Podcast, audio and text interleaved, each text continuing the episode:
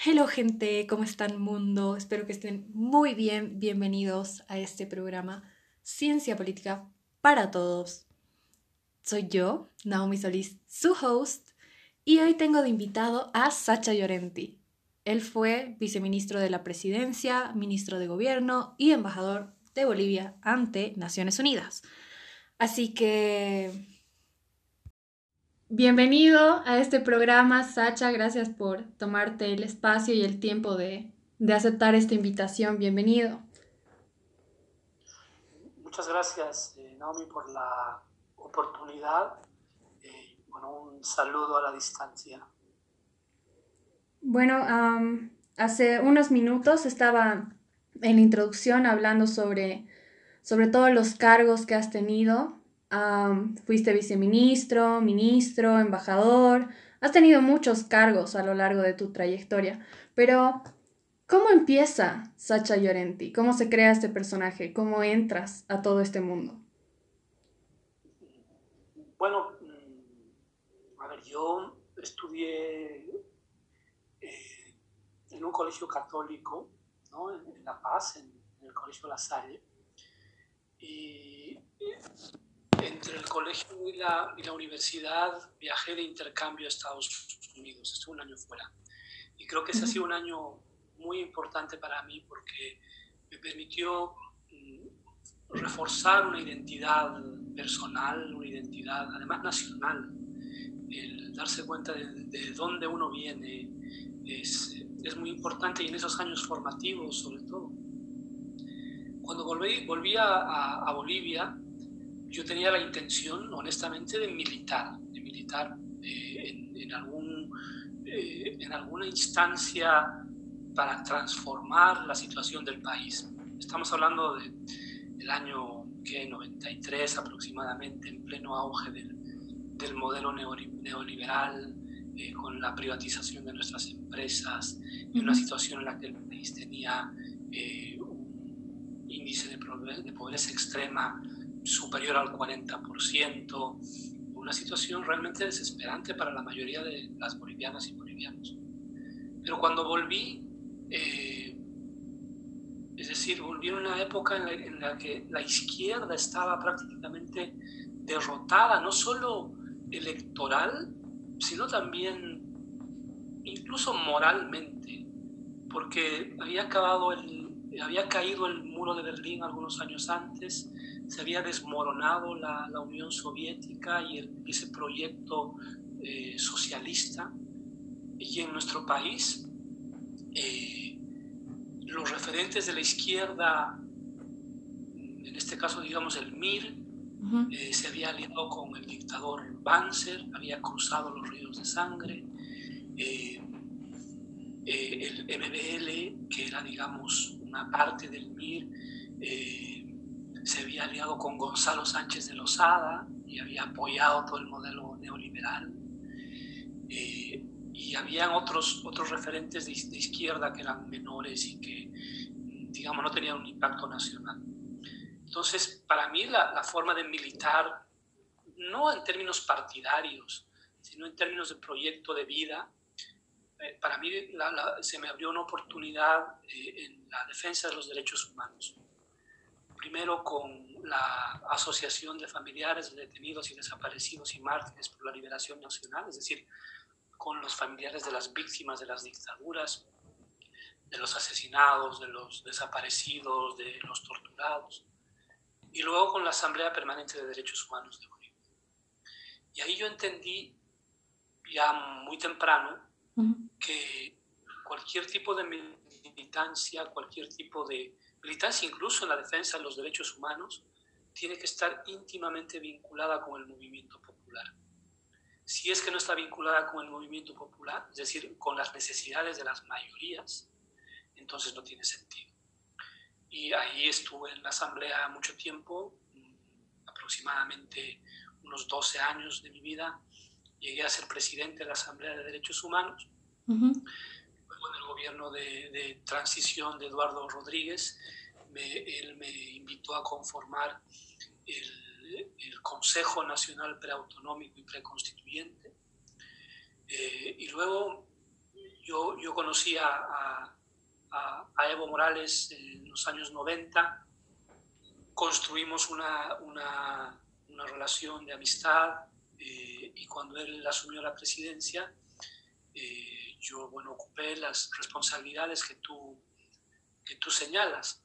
Pero mi aproximación a la, a la, a la, vida política eh, fue fundamentalmente a través de la defensa de los derechos humanos. Entonces, podríamos decir que Sacha Llorenti, como actor político, es más en pro de los derechos humanos que en pro de un partido. Lo que pasa es que, eh, es decir, el objetivo es la defensa de los derechos humanos en un sentido amplio, los derechos económicos, sociales, culturales, los derechos civiles, políticos, eh, los derechos de, los pueblos, a la autodeterminación, a la paz, etc. Eh, y hay distintas formas de hacerlo. Una forma es en las organizaciones de derechos humanos, y otra forma es a través de la, de la vida partidaria. Yo soy militante del movimiento al socialismo, eh, soy orgullosamente militante del partido político más grande de la historia de Bolivia, que además ha sido el que ha transformado eh,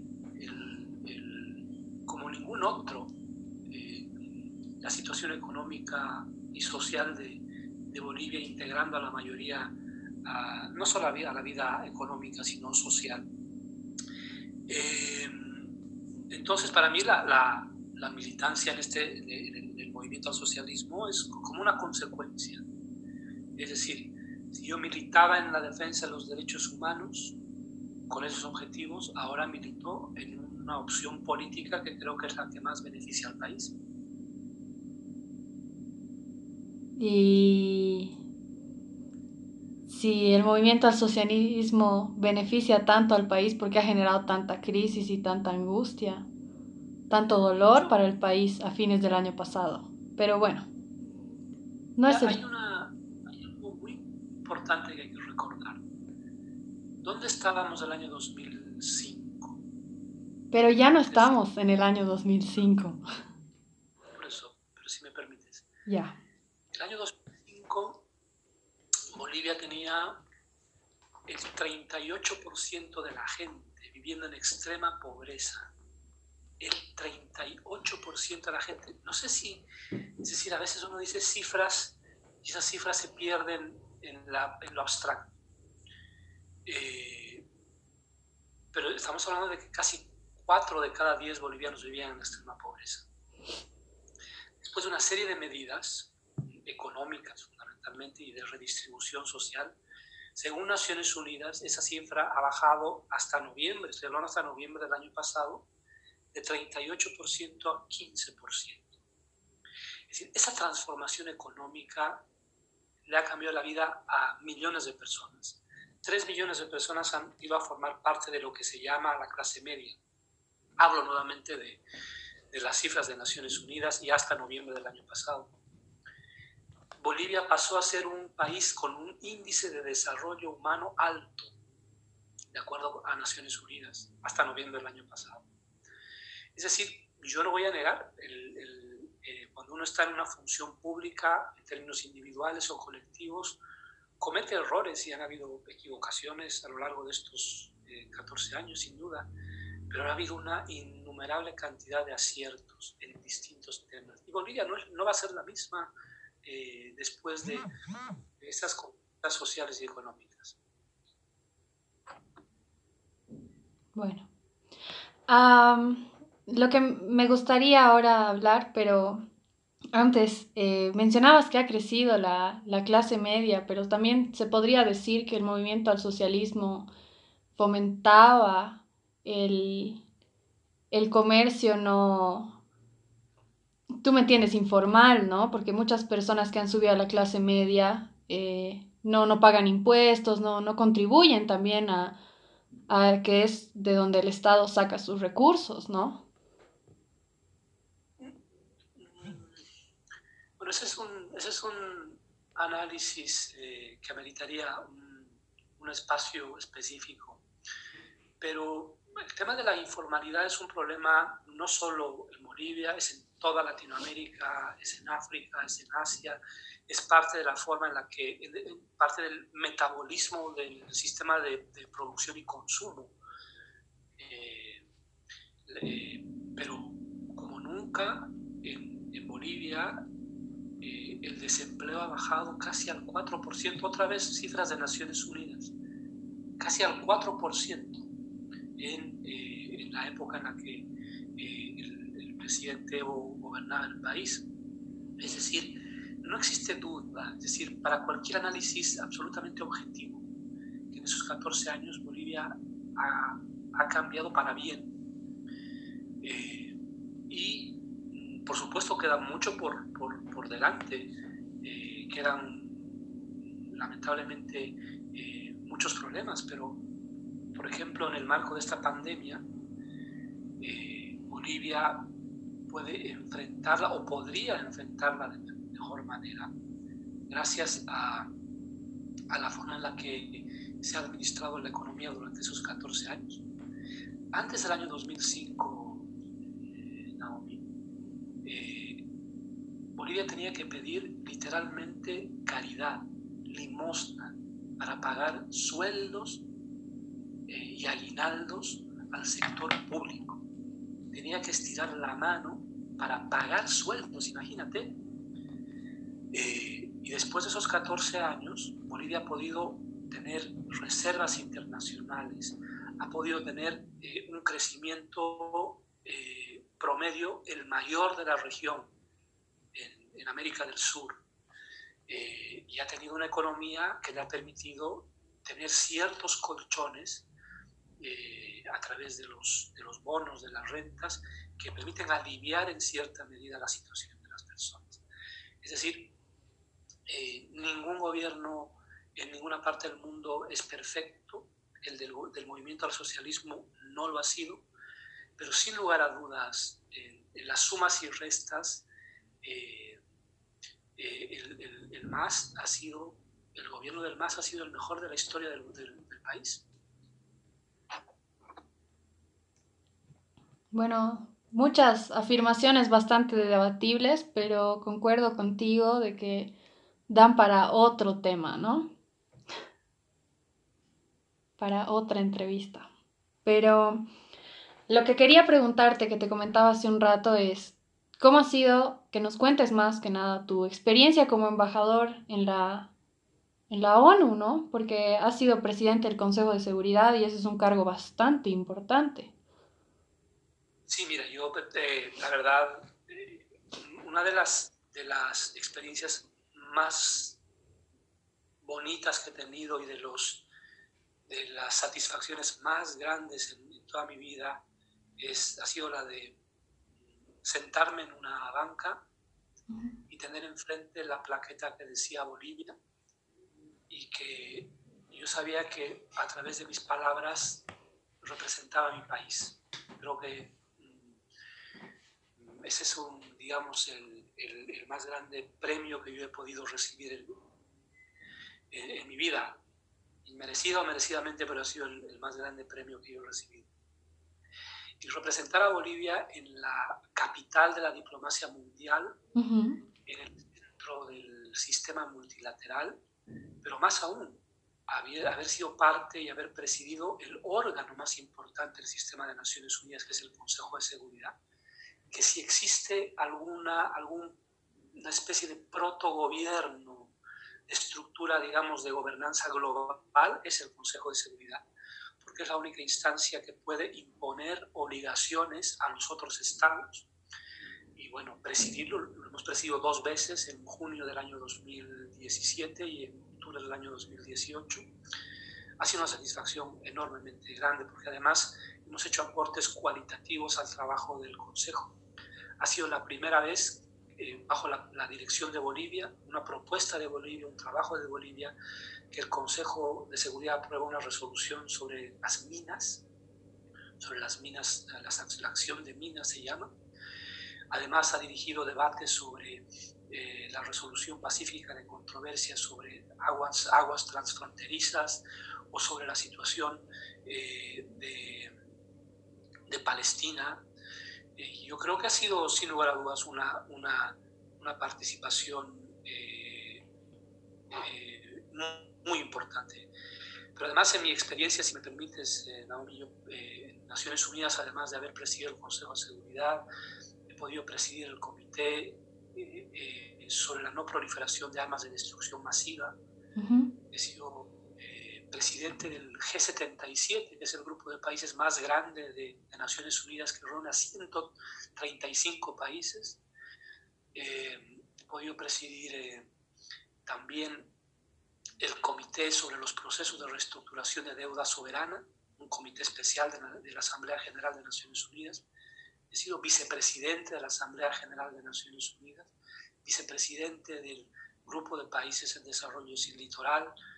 Eh, y creo que en esos años, eh, como colectivo, porque no hay ningún trabajo individual, eh, Bolivia ha hecho unos aportes indiscutibles al desarrollo del derecho internacional. Increíble recorrido. en tus palabras, ¿cómo definirías qué es la diplomacia internacional? Tú que la has vivido, porque teóricamente es una cosa, pero ¿se parece? Bueno, la, mm, más, que, más que la diplomacia, digamos, el sistema multilateral. La diplomacia es un arte de relacionamiento en distintos niveles, pero el sistema multilateral, que es, digamos, eh,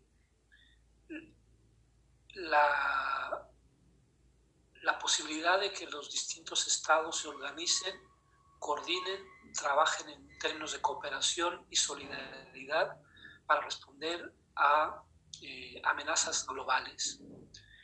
Eh, esto basado en el derecho internacional y eh, en respeto, por supuesto, a ciertos principios como el de la soberanía e independencia política de los pueblos, el, principio de igualdad soberana de los estados, es decir, que un Estado, no por ser chiquito, eh, tiene menos derechos que otro eh, que, sea mucho más grande en términos no solamente económicos, poblacionales, sino también en términos de capacidad militar o de, o de influencia. Es decir, el sistema multilateral o el multilateralismo más bien es todavía una aspiración de la humanidad para intentar construir un mundo más justo, más solidario, más eh, humano, que, eh, que le permita, reitero, responder a las amenazas comunes. ¿Qué amenazas son esas amenazas comunes? Es decir, hay asuntos que ningún país por sí solo puede resolverlos. Y un ejemplo lo estamos viviendo ahora cotidianamente con la pandemia. Ningún país por sí solo va a poder resolver este tema. Tiene, existe la necesidad imperiosa de cooperación, de colaboración y esperemos de solidaridad. Pero hay otros, eh, el caso del cambio climático, por ejemplo. Por más que tomemos las medidas, o cualquier país por sí solo tome, tome las medidas más avanzadas, es insuficiente si es que no tenemos un esfuerzo global. Otro gran, otro, otra gran amenaza eh, global es el, todavía la latente amenaza nuclear, el uso de armas nucleares que pueden ser devastadoras, y en este caso no solamente por agentes estatales, es decir, me refiero a estados que tienen eh, armas nucleares, sino también agentes no estatales que pueden adquirir la tecnología para construir armas eh, nucleares o biológicas o químicas eh, que, que, pueden constituirse una amenaza global. Ese tipo de amenazas solamente se pueden resolver de manera mancomunada y solidaria. La pandemia, decía, es otro ejemplo. Está el tema de la, de, el uso de la de la tecnología como otra gran oportunidad y amenaza para la, para la humanidad, la desigualdad, eh, los conflictos armados, la guerra, la crisis de, de migración, eh, las hambrunas, etc. Hay una serie de amenazas que requieren de una cooperación eh, global y por eso el sistema multilateral es tan importante. Claro, pero la energía nuclear en general es un tema bastante delicado, ¿no? O sea, la historia ha demostrado que, el mal manejo de cualquier tipo de energía nuclear, no solamente para la creación de armamento es nociva, ¿no crees? Sí, es decir, eh, hay muchos, muchos países que están eh, dirigiéndose a eh, eliminar a la energía nuclear como fuente de abastecimiento. Tomará buen tiempo. Después de los sucesos de Chernóbil y de, Japón, por supuesto llama mucho más y de manera poderosa la atención de que países desarrollados no hayan podido administrar adecuadamente el manejo de la, de la energía nuclear. De todas maneras, tiene muchos usos, ¿no? Tiene, tiene muchos usos en términos incluso de, de, salud, no solamente de energía, pero en el tema multilateral eh, se ha armado una estructura, una arquitectura más bien legal para limitar eh, la posibilidad de la proliferación de armas eh, nucleares Existen tratados de no proliferación que lamentablemente en los últimos años han sufrido un grave retroceso, fundamentalmente por la pugna que hay entre Estados Unidos y otros países. Eh, ahora el, surgimiento de otros estados que de manera ilegal están eh, persiguiendo la construcción de armas nucleares, es el caso de Corea del Norte, o el hecho de que algunos estados tengan armas nucleares aunque no las hayan declarado públicamente, que es el caso de Israel. Eh, entonces, eh, las armas nucleares eh, en sí continúan siendo una amenaza global. No, no, no, no lo discuto. Te preguntaba tu, tu opinión porque el gobierno de Morales planteaba tener una planta nuclear en Bolivia. Pero bueno, no, no era ni, ni de energía nuclear, de abastecimiento nuclear, sino es una, es, un, es una planta para el uso del, en términos de salud. Existen ese tipo de plantas en la mayoría de los países, en Brasil, en Argentina, en México, en Estados Unidos, prácticamente en toda Europa, y tiene un uso estrictamente de salud. Lo que pasa es que ha habido algunas personas que de manera malintencionada han tratado de dirigir eh, ese tema a otro tipo de asuntos, tratando de, digamos, de, eh, distraer la atención y tratar de, eh, además, manipular un poco el objetivo de, esa, de, esa, ese centro de energía nuclear que tenía un fin absolutamente eh, de salud. En Naciones Unidas diferencia el uso de la energía nuclear o atómica en dos áreas. Uno, el uso pacífico, al cual todos los estados tienen derecho, y el uso, eh, digamos, militar, que está restringido por los tratados de no proliferación. Increíble, gracias de verdad por, todas tus, tus opiniones, tus conceptos también.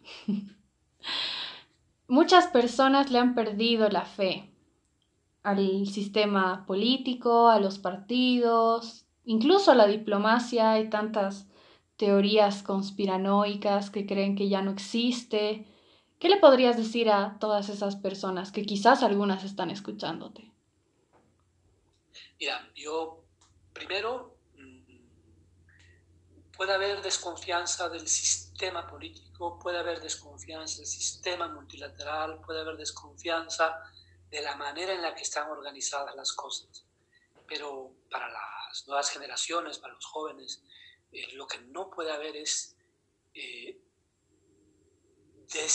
no puede haber una desvinculación de la política. Las jóvenes y los jóvenes tienen que hacer política.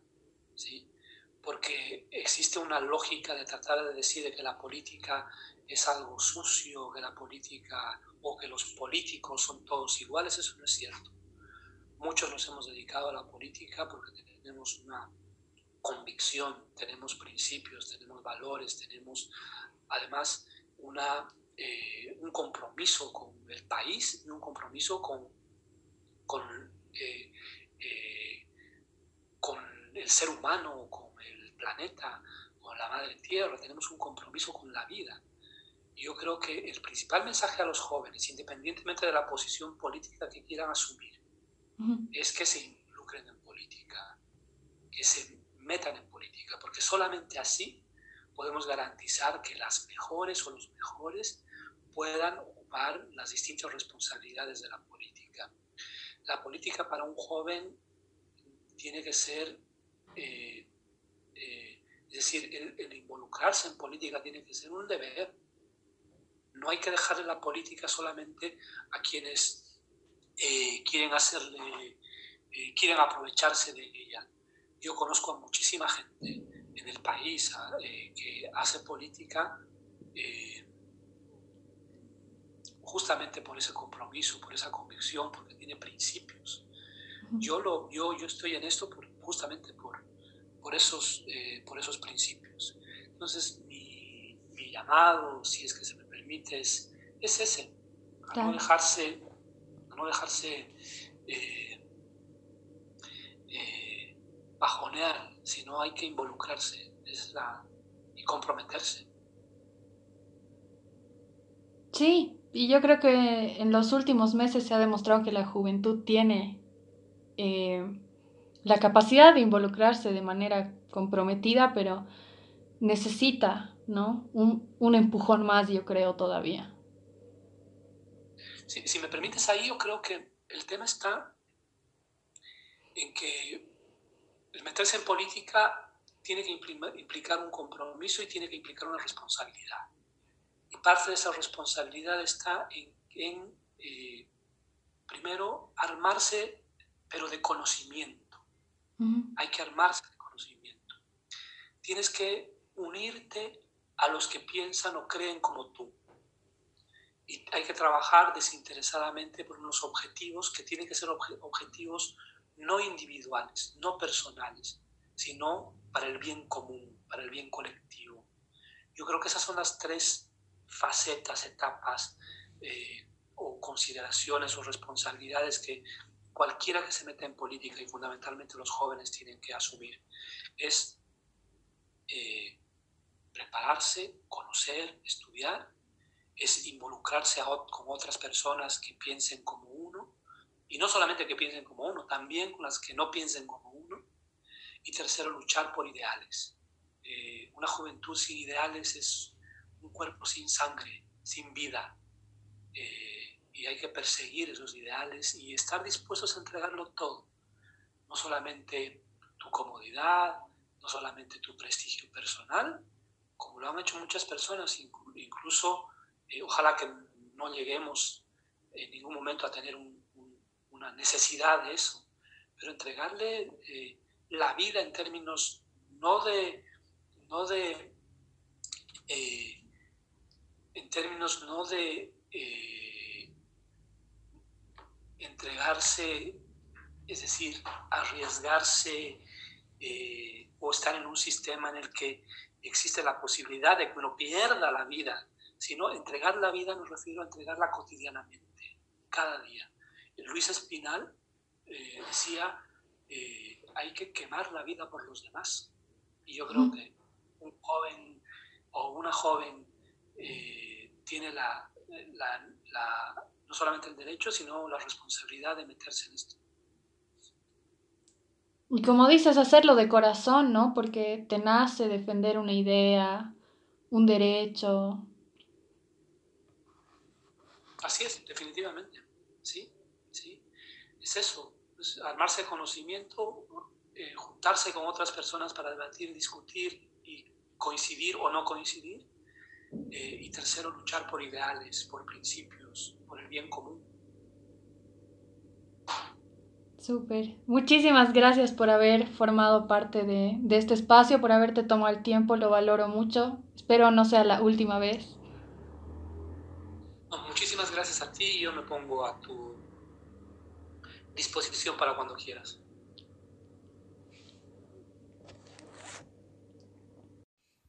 Y con eso concluimos el episodio de hoy. Espero lo hayan disfrutado. No olviden dejar sus comentarios en cualquiera de nuestras redes sociales, ya sea Ciencia Política para Todos en Instagram o en Facebook. Les mando mucho cariño, que estén muy bien. Espero lo hayan disfrutado y hasta una próxima oportunidad.